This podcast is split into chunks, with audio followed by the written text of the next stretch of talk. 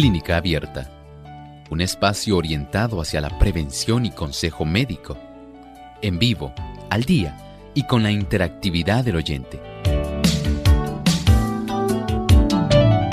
Clínica Abierta, poniendo al doctor a su alcance para un diálogo claro y honesto, porque nos importa su bienestar y salud.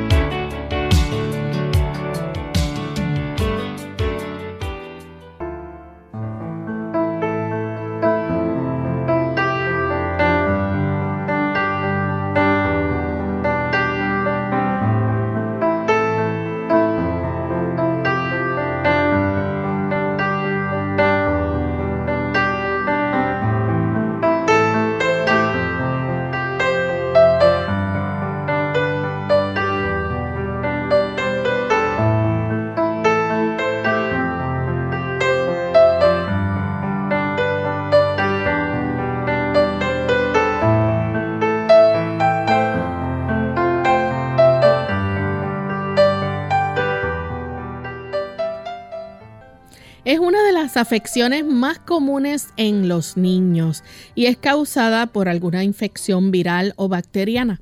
Hoy en Clínica Abierta vamos a estar hablando acerca de las infecciones de oído.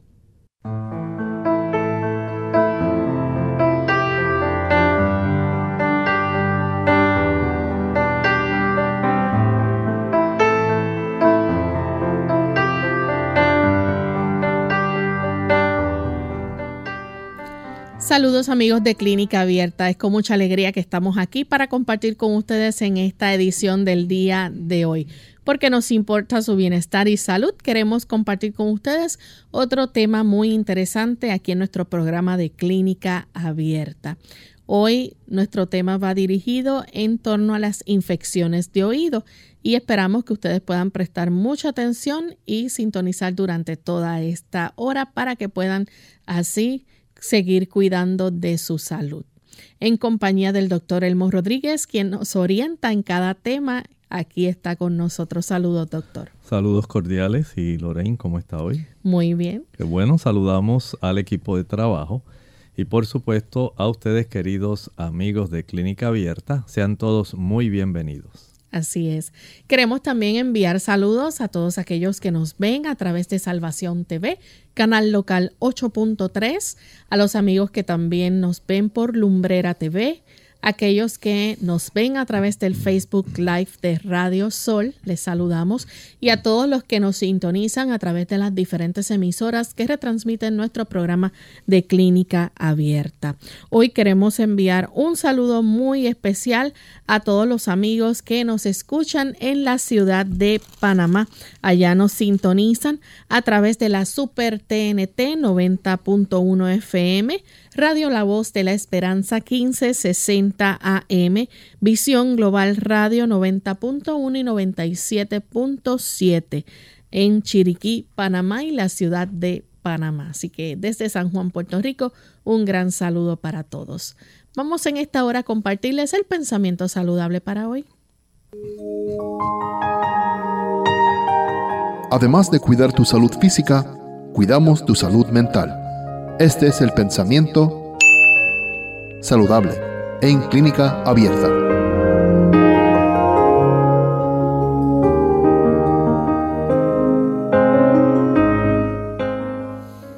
La enfermedad no sobreviene nunca sin causa.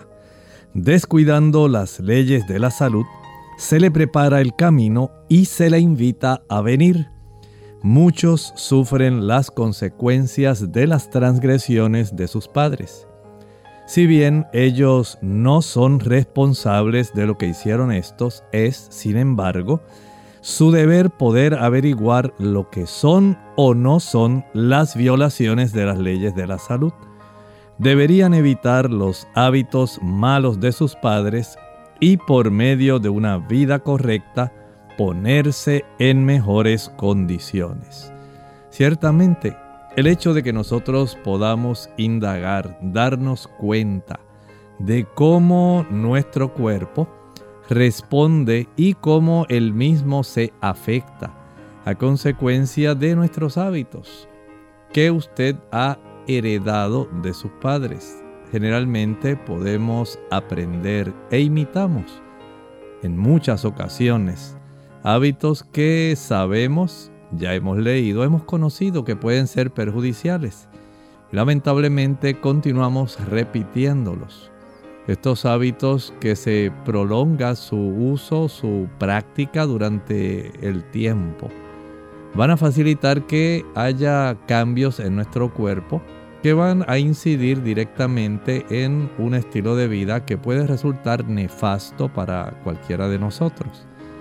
Por eso tener buena información respecto a la forma como debemos vivir, tener buena información sobre el cuidado del cuerpo, todo esto va a darnos la oportunidad en poder desarrollar una buena salud.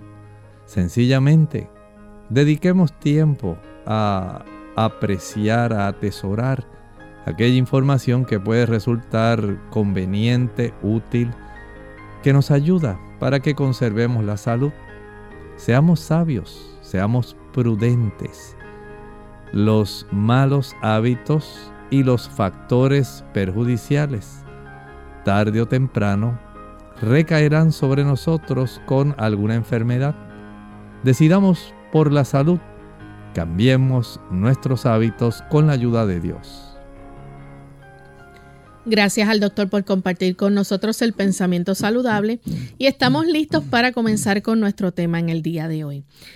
¿Qué es una infección de oído? Quizás usted en algún momento ha pasado por alguna, algún hijo suyo también puede haber estado presentando algún tipo de infección de oído. Pero esto tiene, ¿verdad? Diferentes causas o razones y vamos a estar hablando un poco sobre ello.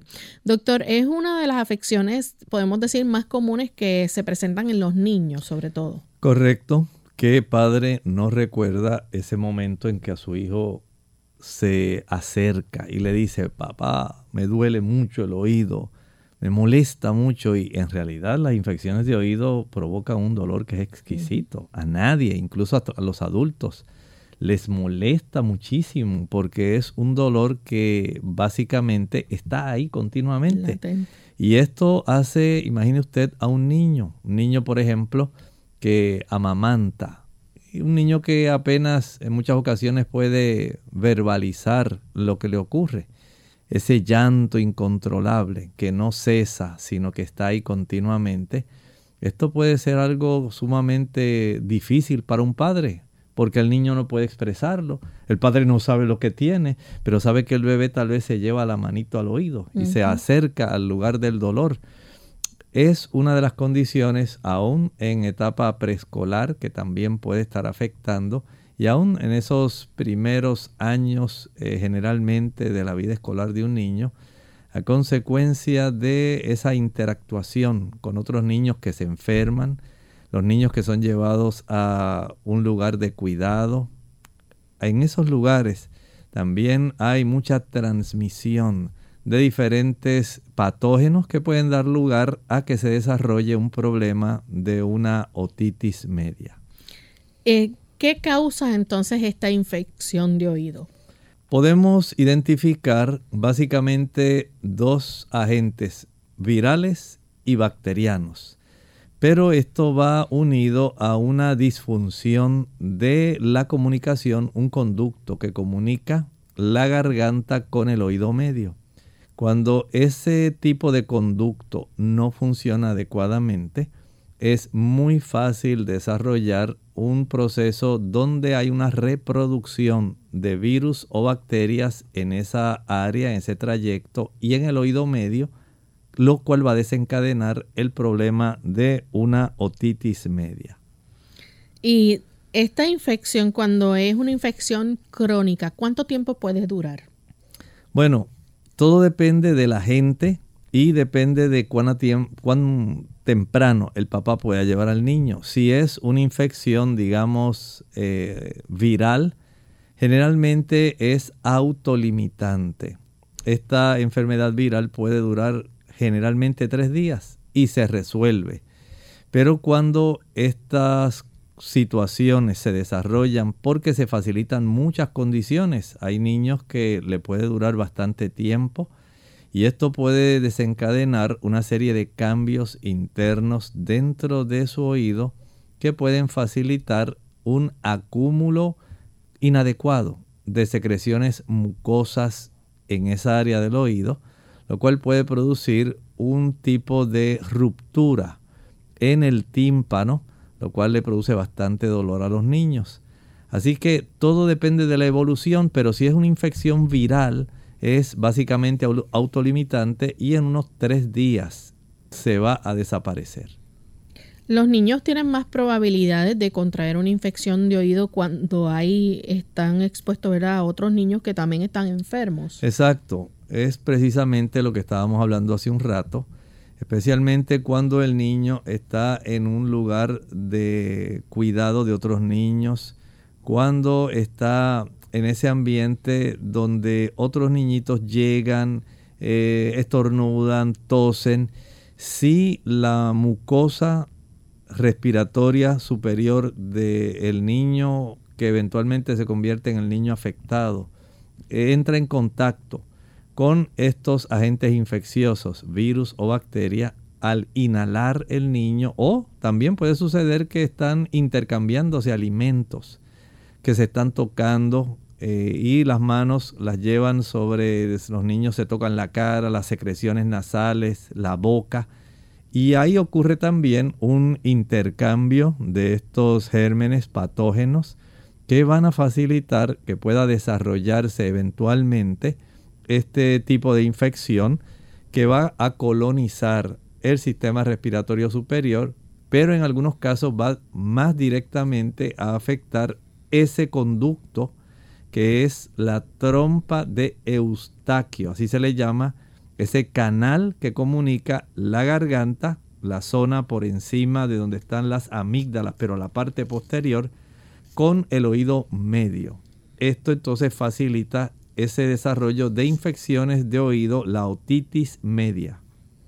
Y es interesante, ¿verdad? Porque eh, hay unos meses que se puede presentar más estas infecciones de oído, que es en los meses de invierno. Precisamente, sabemos que los gérmenes que más pueden estar facilitando esto, especialmente virus, cuando llega la época en que se desarrolla la gripe, es más fácil desarrollar este problema, y siendo que la humedad eh, el frío, todo esto puede facilitarlo, pues hay que estar atentos. En el caso que son más pequeñitos, como los bebés, por ejemplo, cuando están utilizando un biberón y mientras están acostados, tienden también a contraer este tipo de infecciones. Sí, eh, no es que solamente lo contraigan, es que durante la noche empeora, por ejemplo, cuando el niño está acostado, cuando el niño se está amamantando eh, directamente del pecho materno, cuando está usando un biberón, está usando tal vez su leche de fórmula o alguna leche y está acostado, la ubicación de la cabeza en una forma más horizontal puede facilitar que ese conducto eh, pueda estar más cerrado y esto va a aumentar la presión interna del oído medio esto a la misma vez eh, facilita que las mucosidades y secreciones de esa zona queden atrapadas. Los virus y bacterias van a aprovecharse de esa cantidad de mucosidad. Se reproducen porque ahí tienen un medio de cultivo, como si tuvieran abono para que ellos pudieran proliferar. Y de esta manera se agudiza y se empeora la situación del niño. Y cada vez que adopta esa postura, recumbente, donde está acostado en forma horizontal, la cabeza está alineada, ¿verdad?, con el cuerpo, es más fácil que este conducto pueda estar más estrecho, menos comunicación, aumenta la presión interna de esa región del oído medio y se empeora el cuadro clínico de este niño. Bien, vamos en esta hora a hacer nuestra primera pausa. Cuando regresemos continuaremos con este tema, así que no se vayan, volvemos en breve. Cáncer de la piel. Hola, les habla Gaby Zabalúa Godard con la edición de hoy de Segunda Juventud en la Radio, auspiciada por AARP. Los latinos venimos en todos los colores y es el color lo que nos hacía pensar que estábamos asegurados contra el cáncer de la piel. Seguramente los latinos que son rubios con ojos claros saben que están a riesgo de contraer cáncer de la piel si sufren de quemaduras de sol, pero muchos hispanos creemos que la piel trigueña nos protege. Un estudio de la Universidad de California del Sur advierte que los latinos están siendo diagnosticados con melanoma, el peor tipo de cáncer de la piel, y se les está encontrando tumores grandes. Las personas con tumores más pequeños o más nuevos sobreviven unos 10 años, pero las personas que tienen tumores grandes solo tienen un 40% de posibilidades de sobrevivir. Aunque el número de latinos diagnosticados aún sigue siendo bajo, la tasa se ha triplicado en los últimos 15 años. Los investigadores creen que los latinos generalmente no conocen los factores de riesgo. Miles Cockburn, el autor del estudio, dice que hay que dar publicidad a esta información para que la gente pueda aprender a hacerse su propio examen y someterse a una revisión médica. El patrocinio de AARP hace posible nuestro programa. Para más información, visite www.aarpsegundajuventud.org www.aarpsegundajuventud.org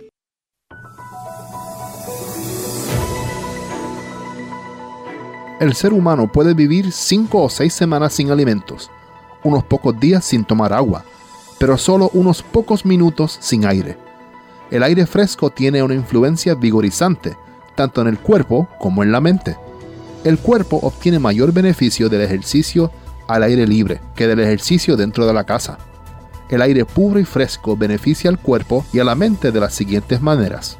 Hace que la sangre circule en forma saludable, refresca el cuerpo, le ayuda a mantenerse fuerte y saludable, calma los nervios, da a la mente tranquilidad y serenidad, estimula el apetito y ayuda a que los alimentos sean digeridos cabalmente, e induce a un sueño dulce y profundo.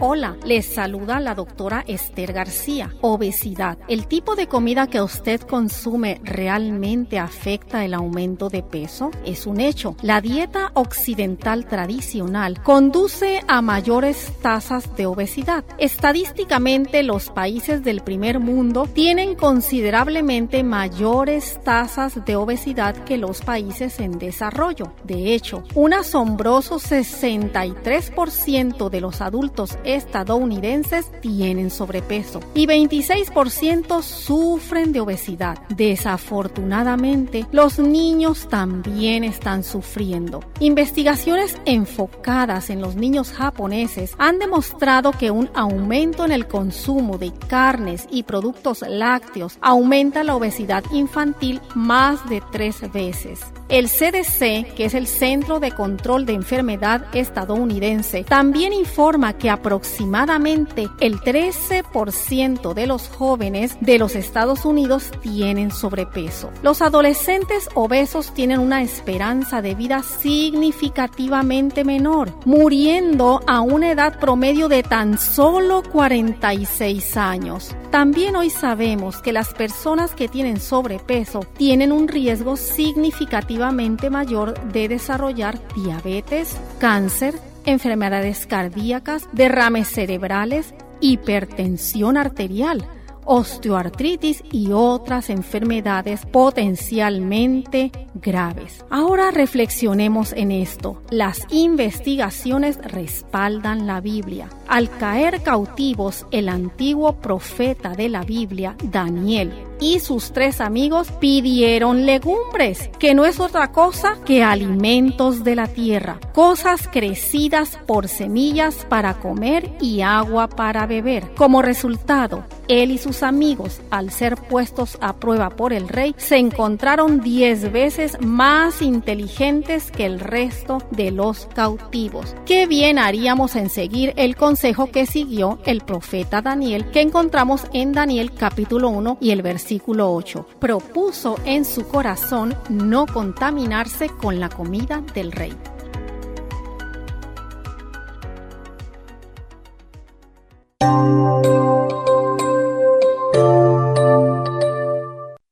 Ya estamos de vuelta en Clínica Abierta, amigos. Hoy estamos hablando acerca de la infección de oído. Y antes de la pausa, pues eh, compartíamos con ustedes cómo estas afecciones de oído son tan frecuentes en los niños particularmente. Doctor, síntomas de las infecciones de oído. Obviamente ese paciente va a presentar dolor. Sí, eh, ustedes piensan en un niño, un niño que comienza a llevarse su mano al oído porque le duele, o un niño que ya puede expresar su condición, decir, papá, me duele mi oído, me duele, me duele mucho. A veces pudiera observarse alguna secreción, puede ser cerosa generalmente, pero a veces puede ser purulenta. A veces puede haber un poquito de sangre. Si hay una infección en esa sección media del oído medio, esa otitis media, se colecciona tanta secreción y se proliferan tanto las bacterias o los virus que puede literalmente reventarse ese tímpano. Y esto produce una herida del tímpano, una incisión que permite la salida de esa cantidad de, digamos, colecciones purulentas, infectadas y en cierta forma alivia al niño, porque al crearse una mayor presión interna en el oído medio le va a causar mucha molestia. Recuerden que esa área es bien estrecha, es una zona que está firmemente rodeada de huesos. Y las estructuras que hay ahí adentro van a sufrir también, especialmente esos tres pequeños huesecillos que tienen que ver con la audición y que se anclan no solamente en el tímpano, sino también en las estructuras donde se inicia la zona donde se escucha, el área del caracol, y la zona de los ventrículos. Hay unas estructuras donde articulan estos huesecillos llevando esa información y cuando hay una infección en ese oído medio, toda esa área se inflama. Así que el niño deja de escuchar adecuadamente, se queja de mucho dolor y esto sencillamente en muchos casos no tiene siempre que ocurrir esa ruptura timpánica de la membrana del tímpano, sino también en la mayor parte de las veces solamente hay una queja de dolor, a veces puede ir acompañado de infección de la garganta, pero la fiebre, el dolor, la molestia, la inflamación, la reducción en la capacidad auditiva, todo esto se combina y da una idea de que el niño puede tener esa infección. Doctor, y entonces, hablando, ¿verdad?, de la causa de la infección de oído, este, eh, y otros síntomas también que se pueden añadir ¿verdad? a, esa, a ese dolor que puede estar presentando el niño en este caso. Puede, por ejemplo, tener este, fiebre, tos. Definitivamente sí, porque según se instala la presencia del agente causal, el agente patógeno, el virus o la bacteria, entonces se puede acompañar de fiebre, tos, secreciones eh, a través de su nariz, eh, disminución en el deseo del niño de comer, porque cuando está haciendo la succión, ya sea del seno o del biberón, va a causar bastante molestia y dolor, de tal forma que el cuadro clínico en estos niños básicamente se puede identificar en muchos casos por parte del padre y generalmente por parte del médico. Bien, Aparte de esos eh, síntomas que se pueden observar, eh, ¿puede llegar el niño, por ejemplo, a tener pérdida de la audición? Sí, al llenarse esa región del oído medio de tantas secreciones y como dije, la inflamación del yunque, el estribo, el martillo, esos pequeños huesecillos que articulan facilitando la transmisión de la, del choque de las ondas del sonido para que podamos escuchar. Eso se afecta.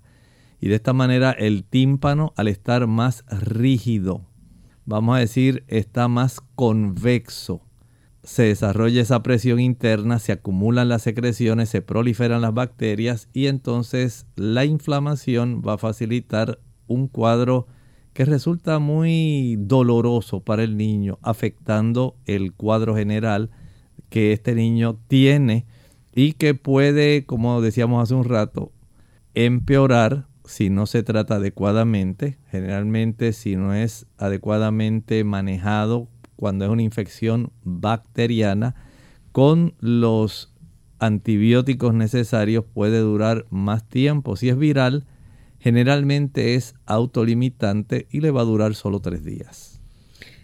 ¿Qué causa entonces la infección de oído? Bueno, tenemos generalmente esas dos situaciones. La presencia de los virus, la presencia de las bacterias que facilitan este, esta multiplicación de esos gérmenes que ascienden o sencillamente llegan. Algunos pueden ascender porque el niño se chupa las manos, eh, come de algún alimento que ya está infectado. Tan pronto llega a la orofaringe, comienza la colonización del virus o la bacteria y va en forma ascendente a la región donde abre el orificio del conducto de Eustaquio a la zona de la garganta, en la parte, digamos, posterior de las amígdalas, pero comunicándose con el oído medio. De esta manera puede entonces desarrollarse un proceso donde se facilita la reproducción de estos gérmenes y comienza entonces ese, proceso de inflamación, acúmulo de secreciones, desarrollo de una presión mayor en el oído medio y eventualmente un exquisito dolor que va a dar lugar a una sordera a consecuencia del desarrollo de la infección auditiva. Eh, a veces esto puede también bloquear, por ejemplo, la abertura de las trompas de Eustaquio. Sí, la puede bloquear. esta apertura queda generalmente muy cerquita de la zona donde se encuentran las adenoides. Aunque las adenoides son tejido linfático, vamos a decir guarniciones donde tenemos una gran cantidad de linfocitos, células blancas que están ahí apostadas, aguardando eh, identificar ya sea que entre algún tipo de germen por la vía nasal o por la vía oral y que vaya en dirección ascendente. Al ellos identificar, comienza un proceso de combatir, pero en ocasiones el huésped, el niño generalmente, su condición de salud por alguna razón no tiene la mejor opción de poder defender. Tal vez porque la mamá le da muchos dulces, el niño está constantemente tomando jugos, eh, el niño está expuesto diariamente a muchos otros niños enfermos, no consume suficiente vitamina C, no le dan trocitos de naranjas, de mandarinas, alimentos que puedan fortalecer su sistema inmunológico y el niño utiliza más los dulces esto facilita a que ese niño pueda tener un sistema inmunitario que no funciona adecuadamente. Añada a esto, una cosa es que el niño mm, pueda tener esta situación y otra es que el niño no se alimente, no se nutra bien y que a consecuencia de esa deficiencia, digamos, de carotenoides, cuando estos carotenoides se ingieren adecuadamente, fortalecen las mucosas, cuando hay suficiente vitamina C, el cuerpo puede producir interferón que ayuda para combatir más la cantidad de virus que pueden estar infectando al niño. Y de esta manera, cuando hay antioxidantes como el zinc y otros tipos de productos como la vitamina C, la inmunidad del niño es mucho más óptima, por lo cual este niño entonces puede tener un sistema defensivo y esas adenoides cuidar más, vigilar mejor el proceso que pudiera convertirse entonces eventualmente en un problema de una infección auditiva.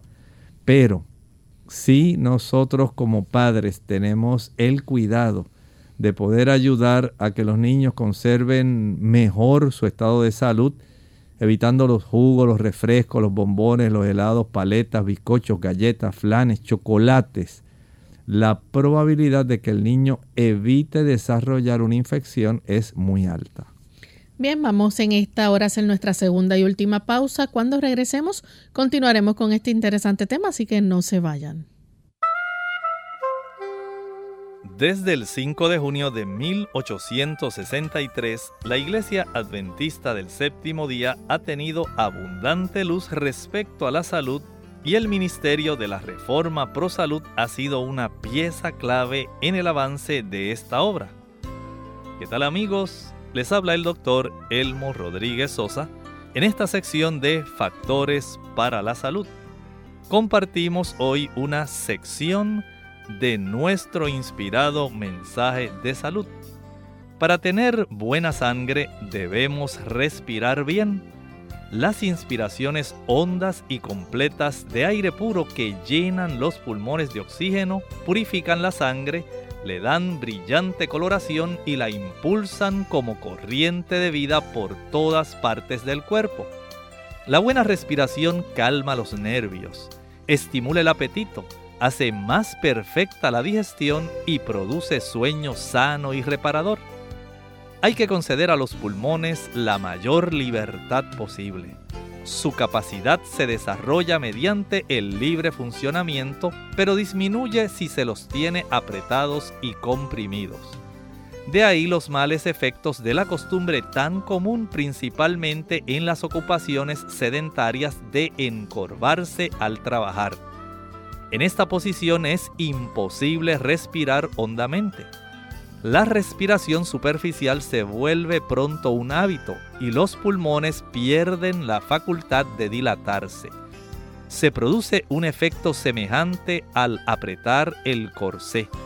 No se da entonces espacio suficiente a la parte inferior del pecho. Los músculos abdominales destinados a ayudar a la respiración no tienen libre juego y se limita la acción de los pulmones. Cuánto pensamiento inspirado por Dios. Bien nos dice la Sagrada Escritura en 1 Corintios 14:5.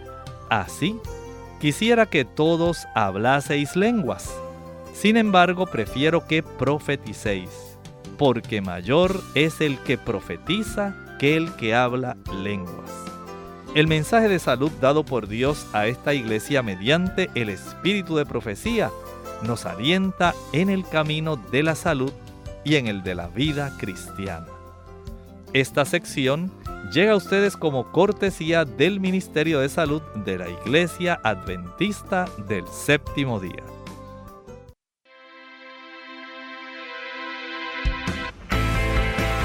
Já sabemos que o exercício físico é importante para a saúde e contribui significativamente à perda de peso.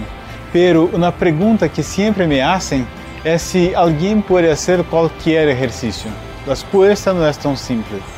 Uma pessoa sedentária e com sobrepeso, por exemplo, deve ter muito cuidado. Considerando uma situação ideal, há duas avaliações importantes antes de começar um programa de exercícios: a avaliação médica e a avaliação física.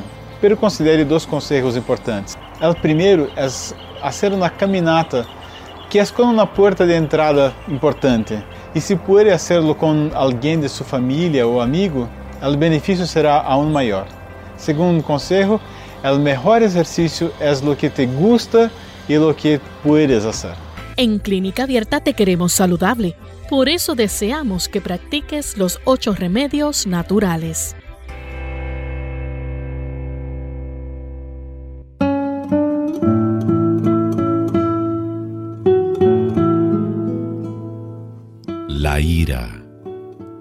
Es un ladrón de momentos preciosos.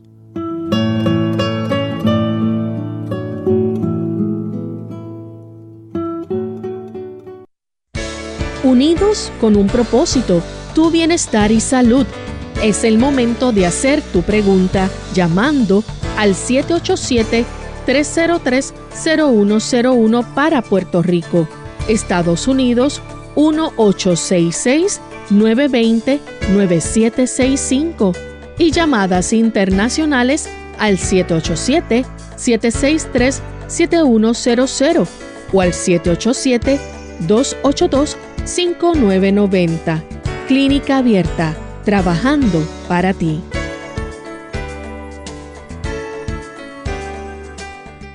Clínica Abierta. Ya estamos de vuelta en Clínica Abierta, amigos, y estamos hablando acerca de las afecciones de oído y ustedes pueden hacer preguntas con relación a este tema en el día de hoy. Eh, doctor, en el caso ¿verdad? de los niños que sabemos que no solamente las infecciones vienen ya sea por eh, viral o bacteriana la causa, eh, sabemos que es el tubo o la trompa de Eustaquio, ¿verdad? No funciona correctamente cuando se llena, ¿verdad? De secreción o mucosa de alergias, resfriados, bacterias o virus. ¿Y qué pasa entonces, verdad? Eh, por ejemplo, con las amígdalas. Bueno, sabemos que en muchas ocasiones pudiera haber una relación donde el desarrollo de infecciones en el sistema respiratorio superior pudiera afectar las amígdalas. Pero recuerden que las amígdalas también son un tejido linfoideo que puede tener en cierta forma una interconexión y pudiera facilitar que haya una diseminación de estos virus o bacterias. Y justamente como las amígdalas están por debajo de la zona donde se abre el conducto de la región que comunica la garganta con el oído medio, entonces pudieran ellas tener cierto tipo de exposición constante a estos virus o bacterias. Y esto hace que el padre tenga que estar muy atentos, atento, perdón, porque puede desarrollarse infección, también el niño puede desarrollar tos. Así que aunque es una infección del oído medio, a consecuencia de todo el grado de proliferación del virus o de las bacterias puede desarrollarse un problema mayor que solamente la infección de la otitis media. ¿Cómo entonces se diagnostica esta infección de oído? Generalmente se hace clínicamente.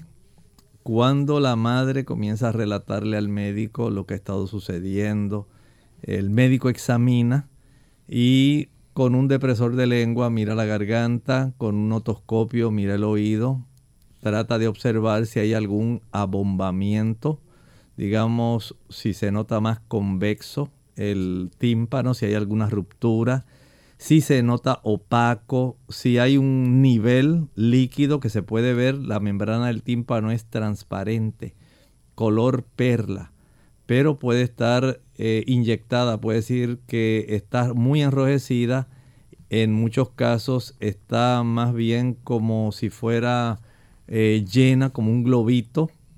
El observador puede darse cuenta de esto. Pudiera notar la herida de la incisión donde puede haberse abierto para el mismo cuerpo drenar a consecuencia de la presión interna de ese oído medio y eh, a veces puede observarse también las secreciones que salen o algún poquito de sangre también se puede observar. Todo esto puede ser eh, visto por el otoscopio, pero para poder tener una mayor precisión en términos del diagnóstico más preciso, se puede usar un endoscopio.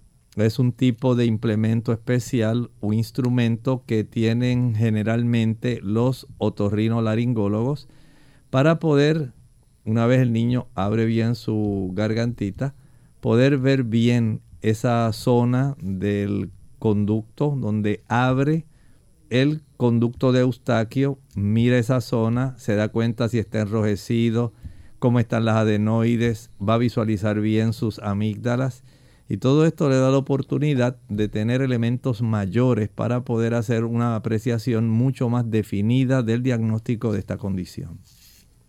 ¿Se puede prevenir la infección de oído? ¿Se puede evitar que el niño o alguna persona sufra de esto? Podemos decir que teóricamente sí. Y digo teóricamente porque, por ejemplo, un padre que se ve forzado diariamente por motivo de su trabajo a llevar su niño a un lugar donde lo cuidan en ese lugar mientras haya otros niños enfermos. Otros niños que le tosan encima, que intercambien con él juguetes. Y en estos juguetes eh, los niños que se llevan las manos a la boca, a la cara, a la zona nasal, agarran un juguete, se lo prestan al otro niño, el otro niño agarra su juguetito y ahí están ellos compartiendo, comparten una galleta, comparten algún jugo. Todo esto facilita un proceso de transmisión infeccioso del virus o la bacteria que pueda causar esta condición. Y el niño que está recibiendo ese compartir, por supuesto, están compartiendo bacterias o virus. Y esto facilita que ese otro niño, si no está con un sistema inmunitario que sea óptimo, va a ser una víctima del virus o la bacteria que su amiguito le está transmitiendo porque ya su amiguito estaba enfermo, aunque no necesariamente ese amiguito inicial tenga una otitis media. No todas las infecciones se tienen que convertir en otitis media.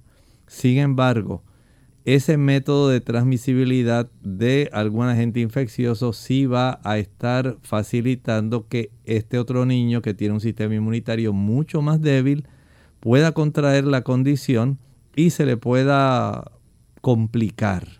De esta manera, estos procesos de las guarderías, el lugar de cuidado, la escuela, se convierten en lugares donde se facilita el que haya este proceso de transmisibilidad.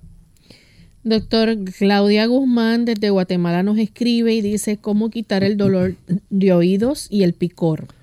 En, siempre hay que indagar qué es lo que está ocurriendo para que se genere dolor. Pero hay un dato que puede ser útil en los niños que sufren este problema y para los adultos también. Si usted quiere aliviarlo mientras usted va haciendo otras cosas para erradicar la infección. Recuerden que si es eh, viral, en tres días es una infección autolimitante. Usted lo que hace es que consigue dos bolsas plásticas tamaño emparedado, tamaño sándwich estas bolsas plásticas, esas que se tienen el cierre hermético, cierre de cremallera, que usted sella entre el índice y el pulgar, donde usted guarda algún sobrante de alimentos y no desea utilizar un envase grande. Ese tipo de, eh, digamos, bolsas de guardar contenido puede ser muy apropiada si usted introduce una bolsa dentro de la otra, de tal manera que la pone doble a la bolsa que queda adentro va a añadirle o va a echarle agua caliente. Si sella o cierra bien ambas bolsas y esta bolsa que usted tiene que contiene agua caliente, la envuelve en algún tipo de tela, digamos de camiseta. La dobla y la envuelve bien de tal manera que pueda ponerla sobre el pabellón de la oreja del oído afectado. Y si puede cubrir o incluir la zona donde la quijada hace ángulo con el cuello. Esa área ahí precisamente es por donde aproximadamente tenemos una buena oportunidad de facilitar que haya un gran alivio porque la ubicación de ese tipo de bolsa plástica con agua caliente unos 45 minutos sobre la zona del pabellón y del ángulo de la, entre la quijada y el cuello ayuda muchísimo a reducir el dolor, la inflamación y facilita que el cuerpo, por motivo del efecto del calor, pueda ser más eficiente en la atracción de una mayor cantidad de células blancas para combatir mejor la infección. Tenemos entonces a José de los Reyes. Dice, nos escribe desde Punto Fijo en Venezuela. Dice, de repente se me presenta un zumbido y eco en el oído derecho. Fui al otorrino y me diagnosticó carencia de oxígeno en oído medio, ya que en ocasiones pierdo equilibrio. ¿Qué es bueno para mejorar este mal?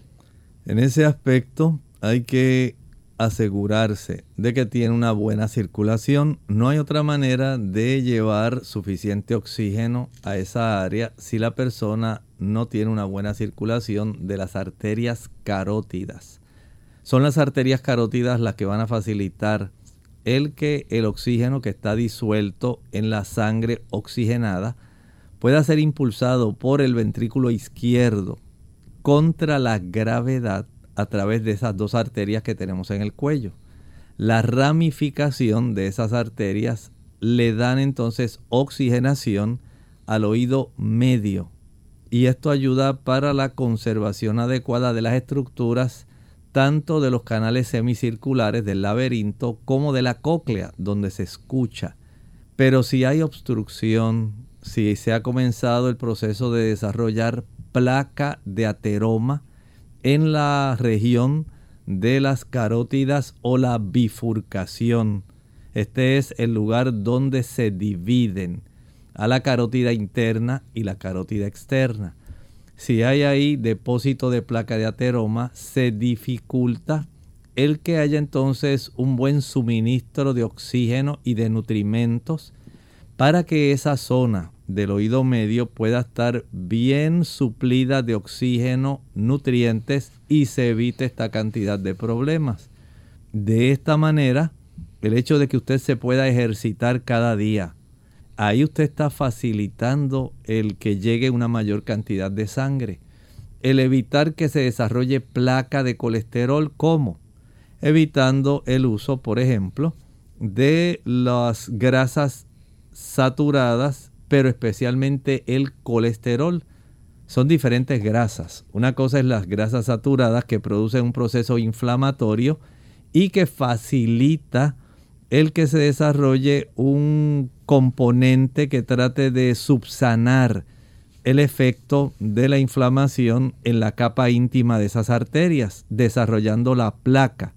Pero esa placa va a ser eh, desarrollada por la presencia del colesterol malo, las lipoproteínas de baja densidad.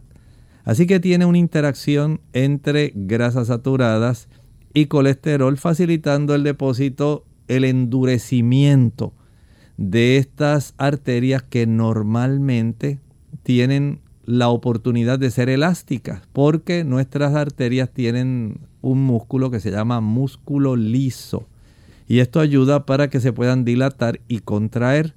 Pero cuando se tornan rígidas por la presencia de ese tipo de grasas saturadas y colesterol, entonces ya cambia todo el panorama.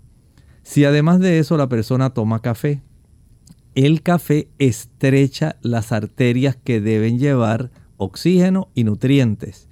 Y si son las del oído medio, mientras más pequeñitas son, como es la de esa zona, más va a desarrollarse problema internamente, más cantidad de zumbidos y más cantidad de trastornos del equilibrio y pérdida de la audición también, porque se van, aunque usted no lo crea, se van endureciendo también las articulaciones de los huesecillos que transmiten el sonido y la persona comienza un proceso de envejecimiento de la audición dando lugar a la sordera, sencillamente porque sus huesecillos del oído medio, la articulación entre el yunque y el estribo, y entre el estribo y el martillo, entonces no tenemos la oportunidad de transmitir el sonido adecuadamente y la persona comienza a desarrollar sordera. Todo esto es un proceso de envejecimiento de esa área. ¿Que ¿Cómo lo evita? Bueno, hay que mantener esas estructuras bien oxigenadas. Y para hacerlo no debe haber obstrucciones de colesterol, no debe haber desarrollo inflamatorio de esas arterias, no las debe usted estrechar al consumir café o al consumir chocolate. La cafeína contenida ahí, igual que el uso del yerba mate, igual que el uso del té negro, el té verde, el té rojo, van a producir una vasoconstricción de esas pequeñas arteriolas, limitando la oportunidad de ser oxigenadas esas estructuras adecuadamente y nutridas adecuadamente. Si además de esto envenenamos esas estructuras tomando alcohol, utilizando drogas, fumando, entonces no es de extrañarse que la persona pueda tener problemas de audición, del equilibrio, problemas de sordera o de zumbidos. Hay formas de usted evitar todo esto adoptando un estilo de vida que sea saludable. Recuerde, usted tiene la oportunidad de ejercítese cada día para que lleve una mayor cantidad de sangre. Respire profundamente, especialmente al aire libre. Ahí usted va a obtener una gran cantidad de iones cargados negativamente para que su oxigenación y el beneficio para todos los tejidos del cuerpo sea mayor. Haga esto sencillo. No consuma alimentos que tienen grasas saturadas. No consuma alimentos que son ricos en colesterol. Y esto ayudará para que usted conserve estas estructuras funcionantes por más tiempo. Doctor, tenemos a Ela Faulknor. Ella dice que hace como dos semanas siente que algo está en su oído, como si fuera algún animalito que está tratando de volar y le provoca mucho malestar. ¿Qué le puede recomendar? Bueno, les recomiendo que vaya a su médico primario. Los médicos primarios tienen un instrumento que se llama el otoscopio. Este otoscopio tiene a manera de un lente que puede facilitar la observación de esa región del conducto auditivo externo. Si él observa al tener el, beneficio de iluminar, porque ese eh, tipo de instrumento tiene una luz, una lámpara, un cono y tiene ese lente de aumento que permite magnificar las estructuras internas de ese conducto auditivo externo para visualizar si hay algún animalito que haya entrado. Y de esta manera eh, puede tener usted la certeza de saber si está o no está. Algunas personas tienen esa sensación, pero en realidad no tienen animalitos puede ser ya un deterioro en su oído interno y da lugar a que se escuche como si fuera un zumbido y no es porque tenga un animal. Por eso es necesario que usted vaya a su médico, él observará y si es necesario referir a la persona a algún especialista, un otorrino laringólogo, entonces ahí usted tendrá el mejor beneficio para poder tener la certeza de que no tiene un animal volando allá adentro. ¿Pueden los medicamentos para las alergias y el resfriado eh, proteger eso por las infecciones de oído? Podemos decir que pueden en cierta manera, pueden aliviar un poco. Eh, recuerden que el cuadro clínico pues desarrolla la tos, la inflamación, el dolor, las molestias y algunos de estos productos pueden aliviar. Si es una infección por virus, no hay un medicamento antiviral para esa condición que pueda aniquilarlo para una otitis media. Pero si es una infección bacteriana, podemos decir que además del uso de los medicamentos que mencionó Lorraine, sí puede tener el beneficio de ayudarse con un antibiótico. Y de esta manera se puede resolver si la otitis media fuera por bacterias. Bien, vamos entonces en esta hora ya a finalizar. Doctor, ¿algún último consejo que quiera brindar a nuestros amigos antes de Sí, hay en ocasiones esta situación se complica tanto que hay que realizar un proceso quirúrgico y la implantación de un tubito de drenaje que facilite la expulsión de las secreciones del oído medio por la vía del conducto auditivo externo del oído que está afectado.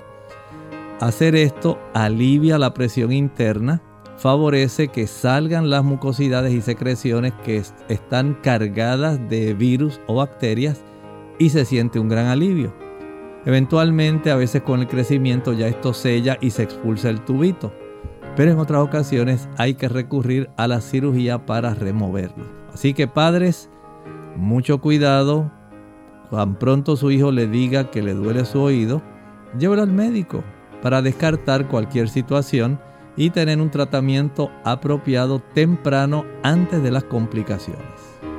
Bien, hemos llegado al final de esta edición. Es muy importante que ustedes, amigos, si sienten alguna molestia en su oído, vaya, acuda a su médico primario para que pueda recibir el tratamiento adecuado en el momento preciso. Ya para finalizar, queremos recordarles que mañana tendremos nuestro segmento de preguntas donde usted puede hacer su consulta pero queremos dejar con ustedes este pensamiento bíblico para reflexionar. El capítulo 17, el versículo 2 del libro de Apocalipsis, nos dice ahí, con la cual han fornicado los reyes de la tierra y los moradores de la tierra se han embriagado con el vino de su fornicación. Esta mujer adúltera que no es fiel al esposo. Ya identificamos que hay una iglesia pura, que está en Apocalipsis 12 desde el versículo 1, parada sobre la luna, vestida del sol y con una corona de dos estrellas. Esa es la esposa del Cordero, es la iglesia que tiene todo el conjunto de enseñanzas que la Biblia nos transmite que vienen de la boca de Dios. Esa es la iglesia pura. Pero hay una iglesia que pretende ser esposa o pretende tener una relación con el esposo. En este caso es Cristo. Pero el Señor no la reconoce como su esposa porque ella es, según el versículo 1, una mujer desleal, infiel, fornicaria. Ramera la identifica. ¿Por qué? Sencillamente ha establecido relaciones ilícitas, no solamente con los gobernantes de la tierra, lo que indica el versículo 2, sino también tiene una serie de doctrinas que no son bíblicas. Dijimos que ella adora ídolos, tiene otro amo, otro señor al cual ella adora. Tiene también doctrinas que no son bíblicas enseña a las personas a adorar el día domingo. Le enseña a las personas que las personas al morir no mueren, sino que entran en otro estado donde están vivos, pero están o en el cielo o en el infierno, totalmente contrario a la enseñanza bíblica. Enseña también que hay otras situaciones que no deben ser observadas, sencillamente hay que adherirse a la costumbre y a la tradición cosas que la Biblia no avala. Debemos ceñirnos a la enseñanza de la Escritura. Y esto nos facilita ir identificando aquella mujer que en realidad no resulta ser la esposa del Cordero. Nosotros entonces nos despedimos, será hasta la siguiente edición de Clínica Abierta. Con mucho cariño compartieron el doctor Elmo Rodríguez Sosa y Lorraine Vázquez. Hasta la próxima.